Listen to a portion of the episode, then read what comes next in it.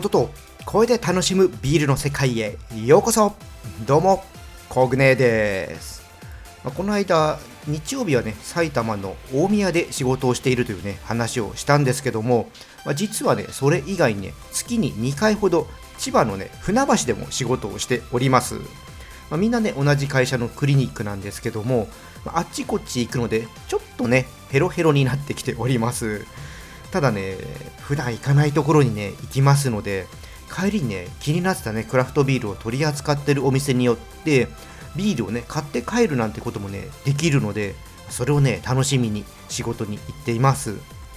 この間もね、久しぶりに知り合いがやってる酒屋さんにね、寄ることができました。コロナ禍なんでね、軽く雑談をしてね、ビール買ってすぐ帰ってきたんですけども、まあ、直にね、人と話せるっていうのはね、こう気分をね明るくね持ち上げてくれますね、まあ、オンラインもねもちろんいいんですけどもやっぱりね直に会って話すとオンラインではないね充実感がねありますね、まあ、そう思うとね早くコロナをね収束できるようにね過ごしていかないといけないなってね改めて思いました。まあねとにかく感染しないよう気をつけてね皆さん過ごしていきましょう。味とかね匂いとか分からなくなってしまうとねビール楽しめなくなっちゃいますからね。ほんとね健康に気をつけていきましょう。それではいつも通り聞いてビールが飲みたくなるビールのことがもっと知りたくなる話題をお伝えしていきたいと思いますので今回も最後までお付き合いどうぞよろしくお願いします。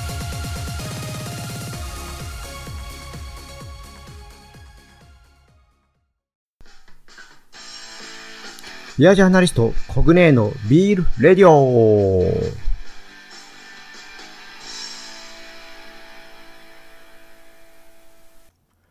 はい、最初はコグネーの今日の一杯からです。このコーナーは最近飲んだビールで気になったものをね、紹介していくコーナーです。今日ね、ご紹介するのは埼玉県の小江戸ブルワリー祭りエール秋田関東祭りです。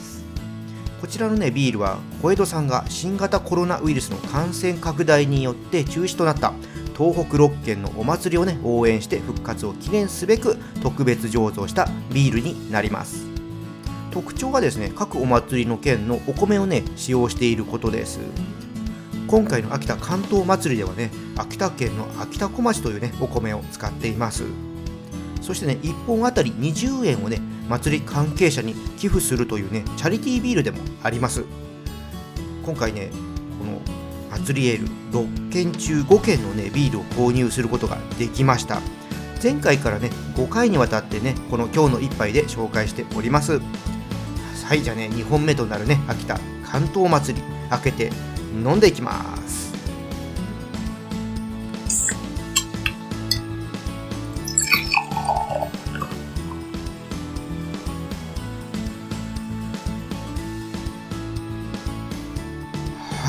はい次ました。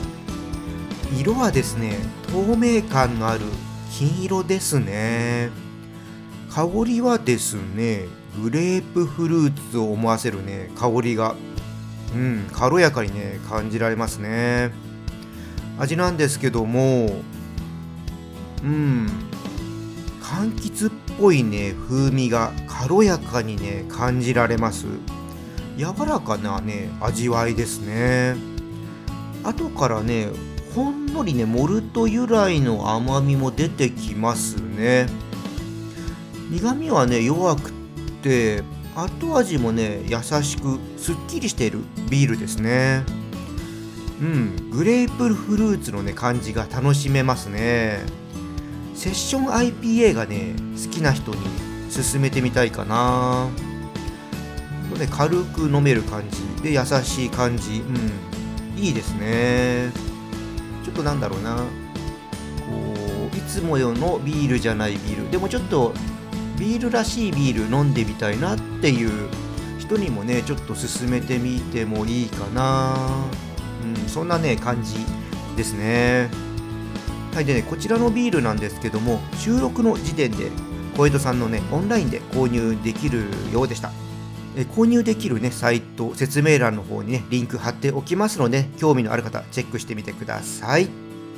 今回のね小舟の今日の一杯埼玉県の小江戸ブルワリー祭りエール秋田関東祭りをねご紹介させていただきました。小舟のビールレディオ。さあここからはビールの部屋ですこちらのねコーナーではビールの雑学などを話していきます。今日はですね缶と瓶の中身は一緒っていうね話をしてみようと思います。まあねこの話も時々話題になりますね、まあ、よく聞かれる質問の一つです、まあ、ということでね久しぶりにねこの話していこうと思います。結論からね言ってしまいますと、まあ、意図的にね中身を変えてない限り入ってるものはね一緒です。だから缶のねスーパードライも瓶のスーパードライも中身は一緒です。でも味が違うってね言われる方もいますがそれはね、まあ、次のようなことがね考えられます。一つはね継ぎ方で味の感じ方が変わります。同じ継ぎ方でも缶と瓶だとこのね注ぎ口がね大きさが違いますのでグラスに継がれる量っていうのが変わってきます。継がれるね量が変わってくると炭酸の抜け具合とかが変わってきましてこれでね味の感じ方っていうのが変わってきます、まあ、よくね一度継ぎとか三度継ぎとか言いますけどもこのね継ぎ方を変えるだけでねほんとね味の感じ方っていうのは変わってきます。まあ、なのでね炭酸をね飛ばさないようにねそーっとね泡を立てないで継いでみるとこのね缶と瓶の違いっていうのはね少なく感じられると思います。なんでねちょっとね試してみてください。あとですねグラスのね形とか大きさでもね味の感じ方変わってきますので、まあ、こういったところもね味が違うとね感じる要因に、ね、なってると思います。でもう一つがですね保管状態でねやっぱ変わってきます。味が違うとね感じるのはねこちらの方の影響がね大きいかもしれません、えー、缶はですね紫外線をね通しませんけども瓶の方はねこれ通しづらくなってるとはいえ紫外線をね通してしまいます。紫外線はですね日光臭っていうね、まあ、ビールにとって良くない香りオフフレーバーをね出す原因になります。このね、日光臭、よくね、獣の匂いなんかとね、例えられます。まあ、これ想像するだけでね、美味しそうな匂いでないっていうことはね、わかると思います。で、このね、紫外線なんですけど、お店のね、蛍光灯に当たっていても起こってしまうので、まあ、長い時間お店にね、置かれてるビールだと、味がね、変化してしまってる可能性があります。まあ、容器で言うとね、まあ、缶の場合は缶の中に含まれる酸素によってね酸化してしまうっていうことがあります、まあ、これ大手のね缶ビールだと、まあ、性能がいいんで限りなくね酸素に触れないようにね詰めることができるんですけども小規模ブルワリーのね缶詰の機械ですとちょっとねそこまでね性能が良くなくて、まあ、どうしてもね酸素に触れてしまう機会があって、まあ、結果としてね味がちょっと酸化して落ちてしまうっていうねケースがあります。まあ、なのでね味が違うと感じるのは中身じゃなくてね、まあ、二次的な原因でね違うって感じる場合がほとんどだと思います。まあ、この辺りのことねちょっと知っておいてもらえるといいかなって思います。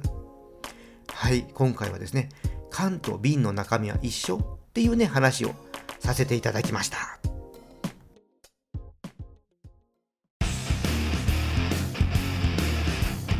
コグネーのビールレディオ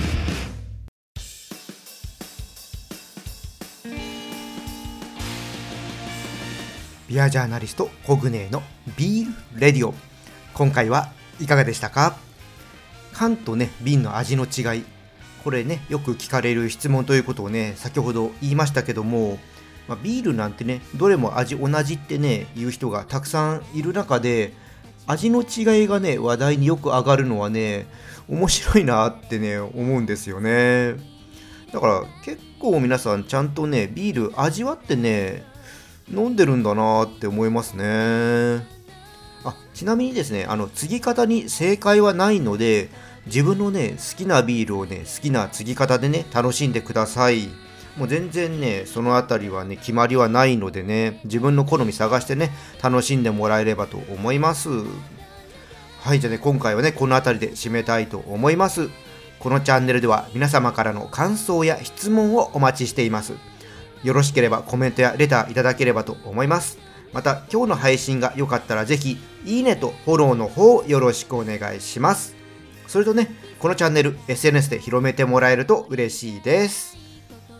はい皆さんお酒はね適量を守って健康的に飲みましょう。未成年の人は飲んじゃダメですよ。それでは次回の配信まで美味しいビールを飲んで楽しいビールライフをお過ごしください。コグネでした。